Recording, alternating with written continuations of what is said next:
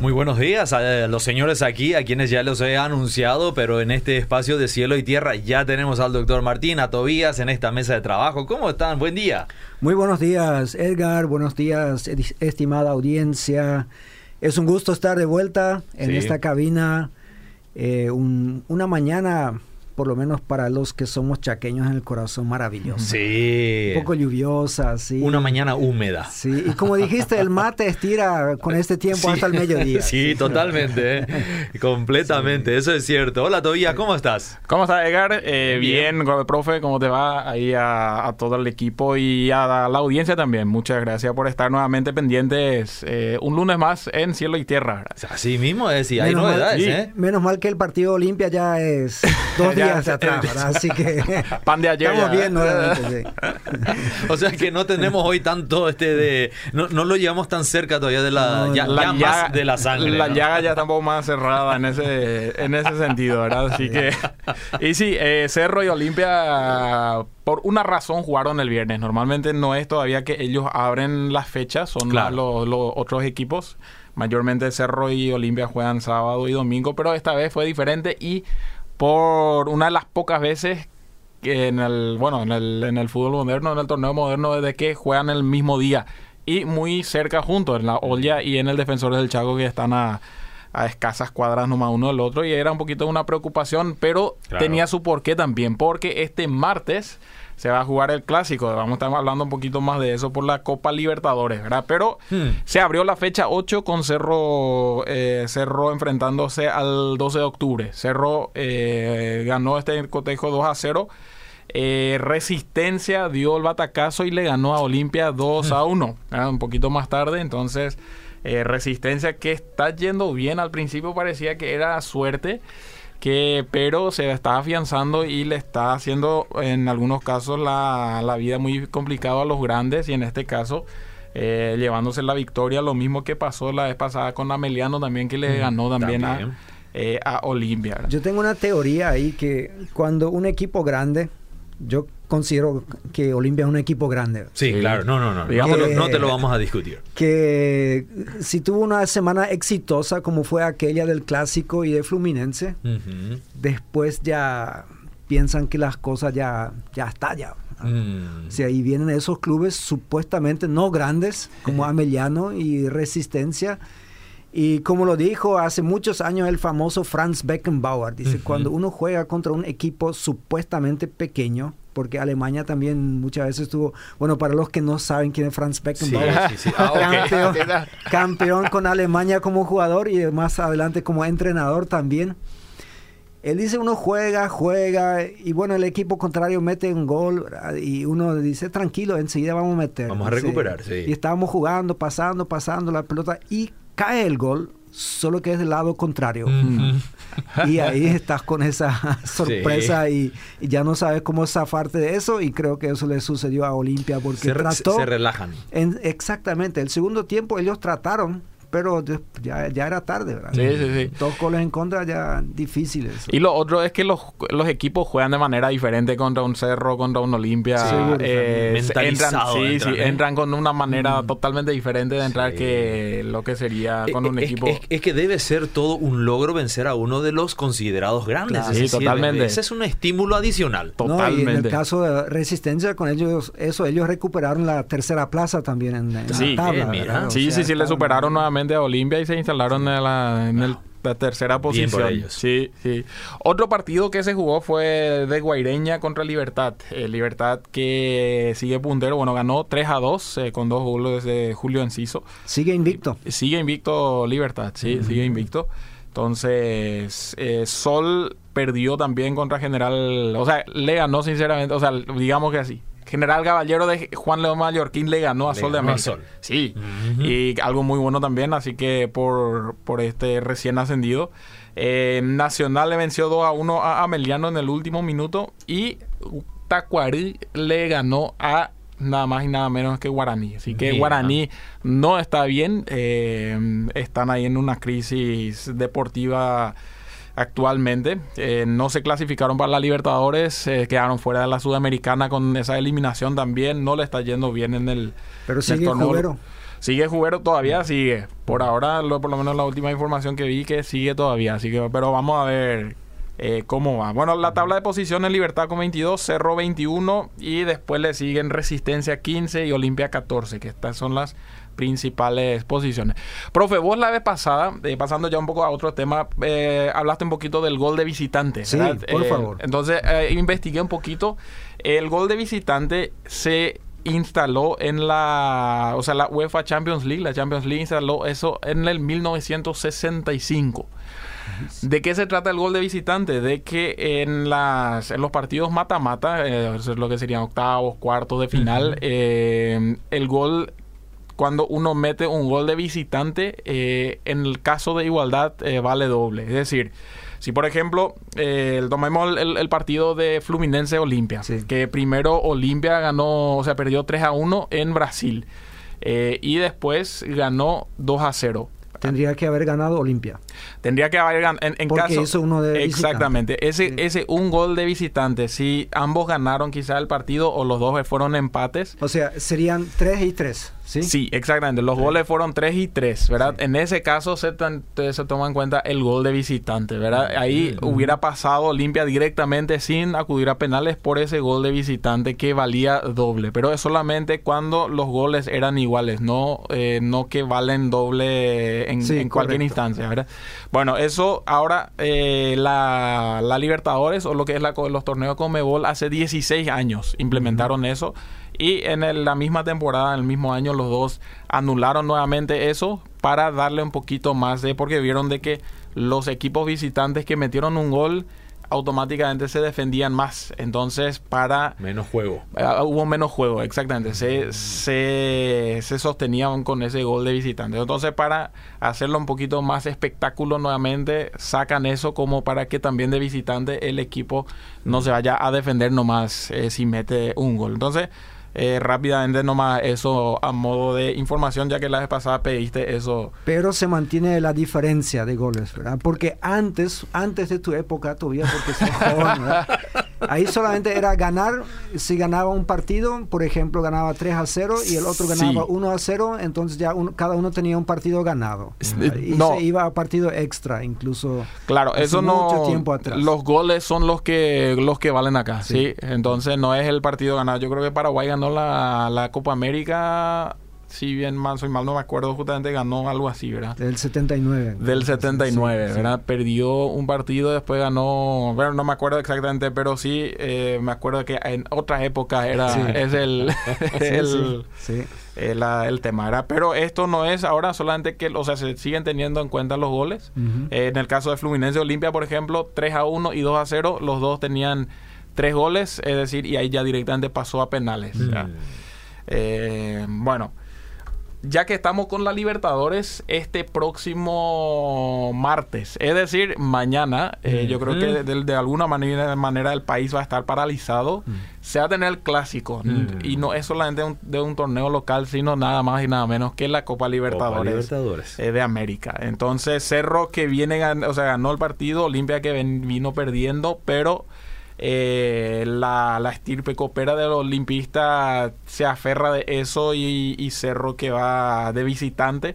Así que el partido va a ser muy bueno. Yo creo que a Paraguay le viene muy bien de que tengamos el clásico en la Copa Libertadores porque está generando interés internacional. Así que para el fútbol paraguayo es muy bueno de tener este clásico. Mañana a las 18.15 en el Defensores del Chaco se va a estar jugando. Eh, y con Por favor, no viajar a Sajonia a partir de las 5 de la tarde. Sí, va a estar complicado, ¿eh? va a estar complicado eso. y con eso se abre el grupo G y creo que la Libertadores en sí también eh, en la fase de grupos. Eh, entonces, el clásico paraguayo ahora a nivel sudamericano. Se hizo el sorteo este viernes, se hizo el sorteo de la Copa del Mundo. Copa del Mundo. Ahora ya se está empezando a jugar, ya los países saben con quién se van a topar. Eh, y bueno, el, entonces empiezan las, los estudios de selecciones ahora, ¿eh? Los estudios de selecciones ya empiezan mucho más, eh, ya más específicamente. Pero este año no se va a poder ver durante las vacaciones de invierno. No, no durante las vacaciones de invierno Hay no. que postergar las vacaciones de invierno para noviembre. Empieza en noviembre y va hasta diciembre. Qué raro. ¿eh? Muy extraño. Es muy, muy extraño, sí, sí. Pero es por el tema de las temperaturas en Qatar en el desierto. Entonces pasaron lo que sería el invierno invierno eh, de Qatar. Igual instalaron aires acondicionados. Paréntesis ahí. ¿Y, los horarios cómo coinciden? ¿Ya tenés Yo creo, datos eh, ahí? ¿Cómo llevamos en horarios allá? Yo creo que va a ser a la mañana y a la tarde. En, eh, nuestros horarios. sí. Es decir... Eh, más o menos 12 horas ha de ser. Más o menos 12 horas ha de yo ser. Yo creo que algo así. menos, ¿eh? 12 horas es casi ya Japón. Ah, ok. Lo que, sí... por 6, 7 horas de diferencia. Mm. Eh, lo que sí, el, el, sorteo se hizo a las 12 del mediodía. Yo creo que a la noche, o sea, el, el, sorteo se hizo a la noche en Qatar eh, y acá nos da al mediodía. Entonces yo creo que 8 a 10, 12 horas es el cambio. 7 horas, para ser exacto. 7 horas. casi la agarré. bueno, las selecciones sudamericanas rápidamente. Eh, Ecuador va a empezar el partido, el mundial para Ecuador. ¿El partido inaugural? El partido inaugural contra Qatar, lo va a jugar Qatar. Eh, o sea, perdón, Ecuador. Entonces, Ecuador-Qatar va a ser, eh, cayó en el grupo A con Senegal y los Países Bajos.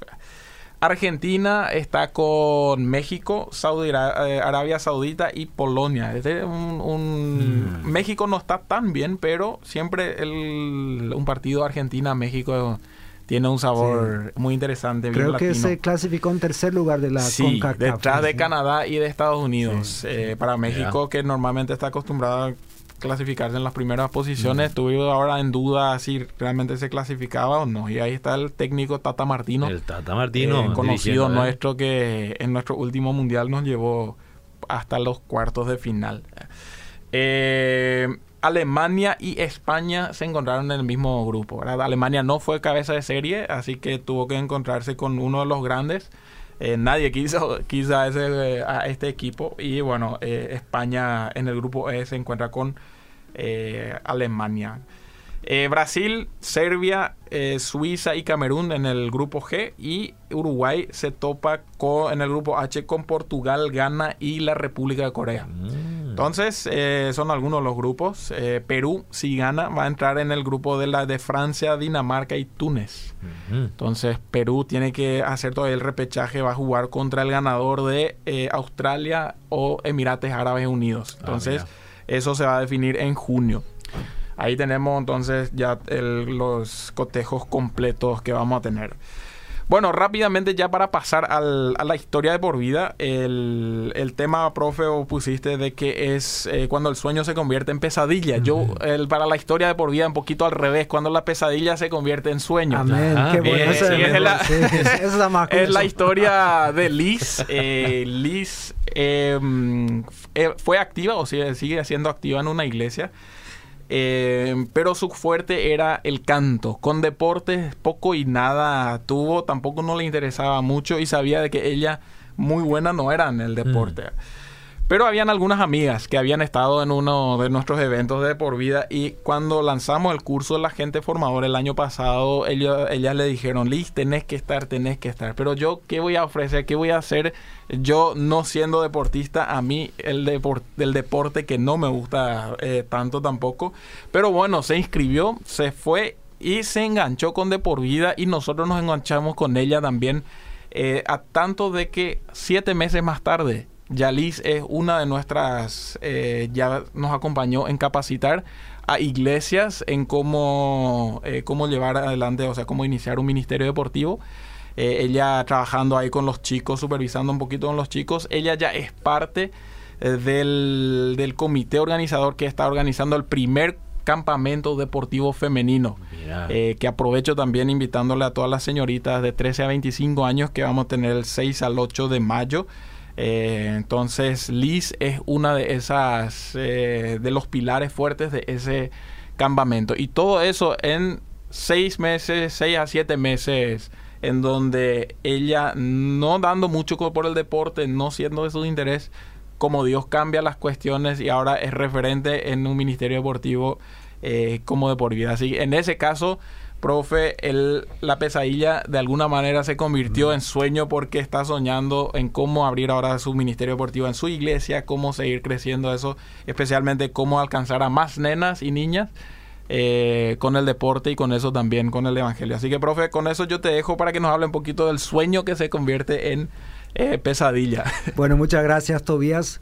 Bueno, para la, audiencia, eh, yo soy el mayor en esta cabina, o sea, en, edad nomás. Correcto. y me siento muy cómodo normalmente con mi edad. La única vez cuando yo digo he nacido demasiado temprano, es cuando yo le escucho hablar a Tobias. cuando, no, mira, todas esas oportunidades que hoy en día hay con el deporte, nosotros, yo recuerdo en mi época, eh, se consideraba el deporte un poco pecaminoso mm. todavía, el fútbol. Muy distractivo. Tuvimos que luchar con los pastores que no querían que los domingos de tarde, aunque sea, eh, no se puede hacer en otro momento. y, o sea, ellos querían que los torneos se cambien por la iglesia. O sea, y bueno, obviamente los que organizan los torneos no pensaban así. Así que los que éramos jóvenes y queríamos seguir a Cristo teníamos muchas veces esta tensión y hoy en día se usa el deporte para alcanzar a otras personas con el Evangelio y yo me gozo en eso. así que esos son los pocos momentos en la vida donde digo, mira qué lindo hubiese sido. Eh, cuando el sueño se convierte en pesadilla, todos los deportistas tienen sueños. Mm. El que no tiene sueño, o sea, no creo que sea deportista, no se va a hacer deportista, porque ahí uno quiere alcanzar cosas. Y yo diría que casi todos los seres humanos también tienen sueños. Quizás uno que otro que dice, bueno, yo ya me desperté a la realidad, yo ya no sueño nada. Pero estas, estos sueños en muchos casos tienen que ver con una vida mejor. Mm. Y que en algunos casos, quizás también más que menos, eh, implica vivir en otro lugar, en otra tierra. Muchos de los futbolistas paraguayos sueñan con jugar en el extranjero. No sueñan con vivir en el extranjero porque le gusta la chipá, el mbeyú y el asado y todo eso, pero eh, si uno va a Japón y gana cuatro veces más que acá o hmm. diez veces más. Lo considerará. entonces lo considera, ¿verdad? Eh, eh, ahí, ¿cómo se llaman ahora? A mí me falta la, eso eh, sushi, ah. el, famoso sushi. hasta se acostumbran a comer eso. en, en, la Biblia nosotros tenemos una cantidad de historias en donde nosotros vemos algo similar como un sueño que después se convierte en una pesadilla. Y quiero leer hoy con nosotros algunos versículos del libro de Ruth. Hay capítulo 1 a partir del versículo 1. En el tiempo en que los jueces gobernaban el país hubo allí una época de hambre. Entonces un hombre de Belén de Judá emigró a la tierra de Moab junto con su esposa y sus dos hijos. El hombre se llamaba Elimelech, su esposa se llamaba Noemí y sus dos hijos Bajlón y Quilión, todos ellos efrateos de Belén de Judá. Cuando llegaron a la tierra de Moab, se quedaron a vivir allí. Bueno, los nombres son un poco diferentes. Eh, acá esta es la nueva versión internacional. Eh, Reina Valera lo tiene un poquitito diferente, pero eso es por la transliteración del hebreo al español. Ahí tenemos una familia típica, diríamos hoy en día, los padres, dos hijos varones.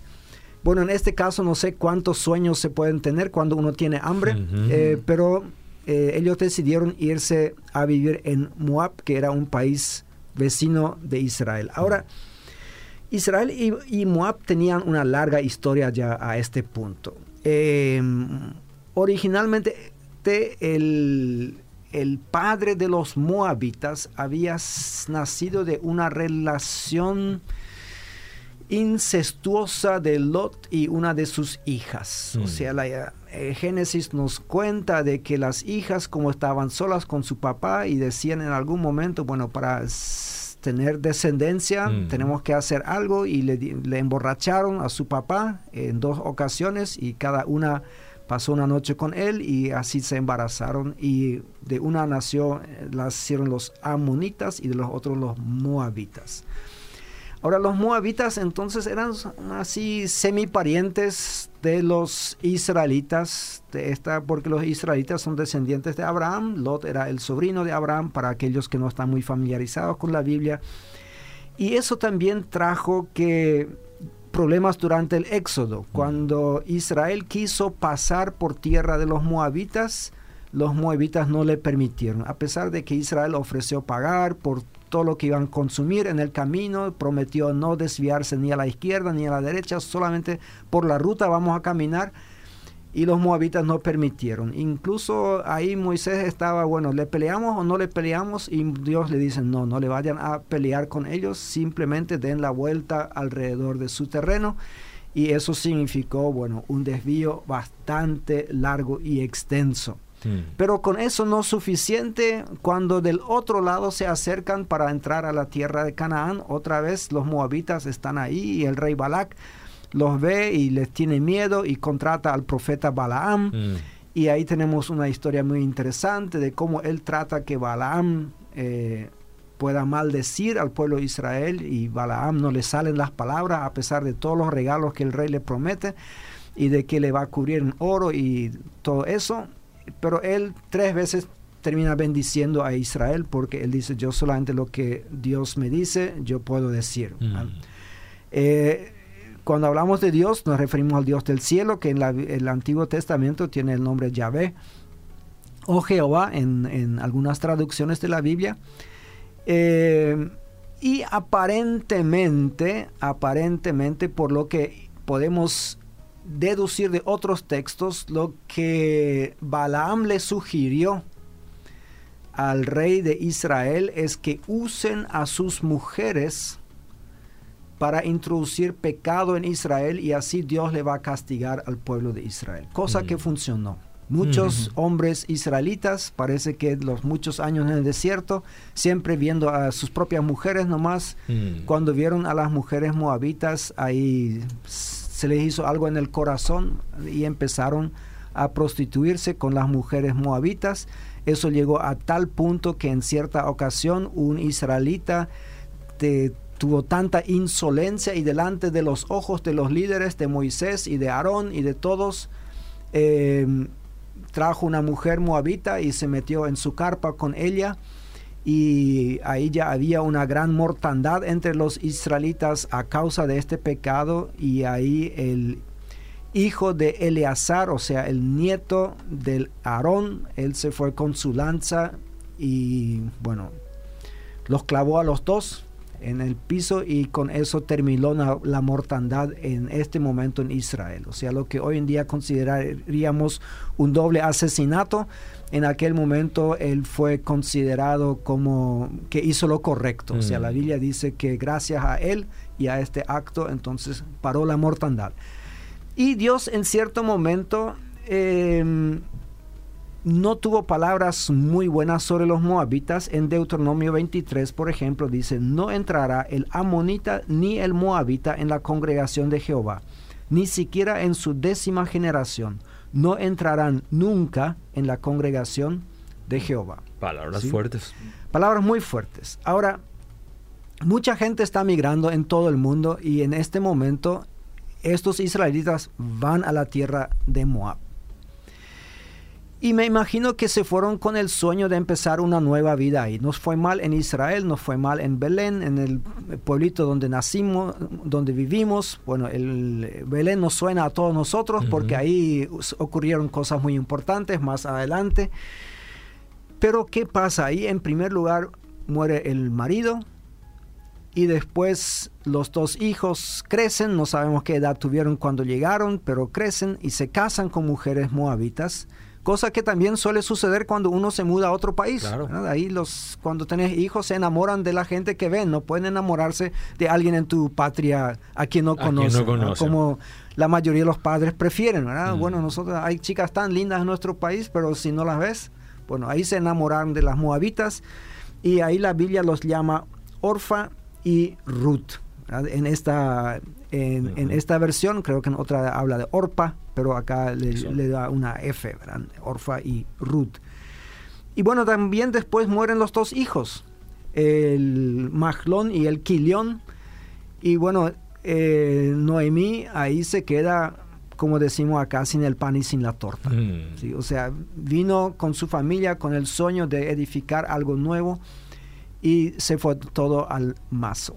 Y probablemente, quizás, algunos de los de la audiencia puede identificarse con eso. Hmm. A veces tenemos un sueño como Liz que quería ser cantante y no le resultó. A veces tenemos sueños de una carrera deportiva que no se materializa, una carrera universitaria y no ingresamos, o sí ingresamos pero después no podemos terminar, o sí terminamos pero después no logramos trabajar en eso, o soñamos con un trabajo, si ese trabajo me sale, ahí todo va a ser bien y estamos en el trabajo y después hay problemas en el trabajo. La mayoría de los jóvenes, de los solteros, sueñan con casarse y cuando se casan después se dan cuenta, algunos, no todos, que había sido el matrimonio es complicado. Mm. Los que están casados, la mayoría desean tener hijos y cuando el Señor se los da, están muy felices, gozan de la vida y después los hijos no siempre toman el camino que uno quiere. Eh, desarrollan una voluntad propia y uno dice, esto está, no está bien acá. Y así como lo resume eh, Noemí al final del capítulo del versículo 13. O sea, Noemí eh, les, explica, es muy sincera con sus nueras, les dice, bueno, yo me voy de vuelta a Israel, ahí ella recibe noticias, las cosas cambiaron, la situación económica mejoró. Y estas, las dos nueras, no sé si es algo cultural o si realmente la amaban tanto, porque en contra de todas las expectativas, ellas no quieren que la suegra regrese, o sea, quieren quedarse con ella. Muy en contra de todos los chistes de la suegra que se suelen hacer.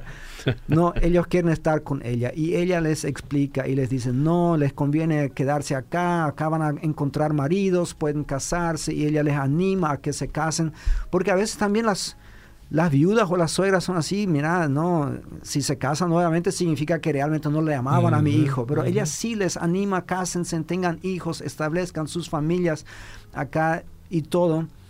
Y ella les dice así, no, cuando ellas insisten en que quieren acompañarlas, no, hijas mías, mi amargura es mayor que la de ustedes. La mano del Señor se ha levantado contra mí. ¿Sí? Muy fuerte, la mano del Señor se ha levantado contra mí. Y quizás tú, estimado oyente, hoy sientes lo mismo. Lo que soñaste alguna vez no se hizo realidad. Quizás estás viviendo una pesadilla, quizás no tanto una pesadilla, pero sí la burbuja de tu sueño explotó y estás pisando realidad, como algunos pesimistas dicen, no soy pesimista, solamente soy realista. ¿sí? Y esta es la vida que uno está viviendo y dices, la mano del Señor se volvió contra mí. O sea, en vez de ayudarme, el Señor no me está ayudando, está en contra mía. Yo hoy te quiero decir, aparte de invitarte para el programa del próximo lunes, que Dios todavía no terminó tu historia, ni la tuya ni la mía. Él está escribiendo la historia de cada uno de nosotros, especialmente cuando nosotros nos entregamos en sus manos y aceptamos su guía a nuestra vida, Él puede cambiar la historia, Él es el maestro de cambiar historias y también cambió la historia de Noemi. Hmm. Cuando ella regresa a su pueblo, la gente casi no la reconoce, pero después dicen, pero si esta es Noemi, y Noemi significa en hebreo placentera o dulce. Y ella incluso dice, no me llamen más Noemí, sino llámenme Mara, porque el Todopoderoso ha colmado mi vida de amargura. Mara significa amarga. Me fui con las manos llenas, pero el Señor me ha hecho volver sin nada. ¿Por qué me llaman Noemí si me ha afligido el Señor, si me ha hecho desdichada el Todopoderoso? Bastante decepcionada. la señora, muy decepcionada. Pero lo mínimo que nosotros podemos esperar es que haya en nuestra vida alguna persona como una Ruth y vamos a ver en el próximo programa qué significó la vida de Ruth en la vida de Noemí y cómo esto puede cambiar la vida de una persona. Así que ánimo, por una semana más, el Señor no terminó tu historia todavía. Excelente. Y así estaremos expectantes hasta el próximo lunes. Gracias, señores, por su compañía. Seguimos.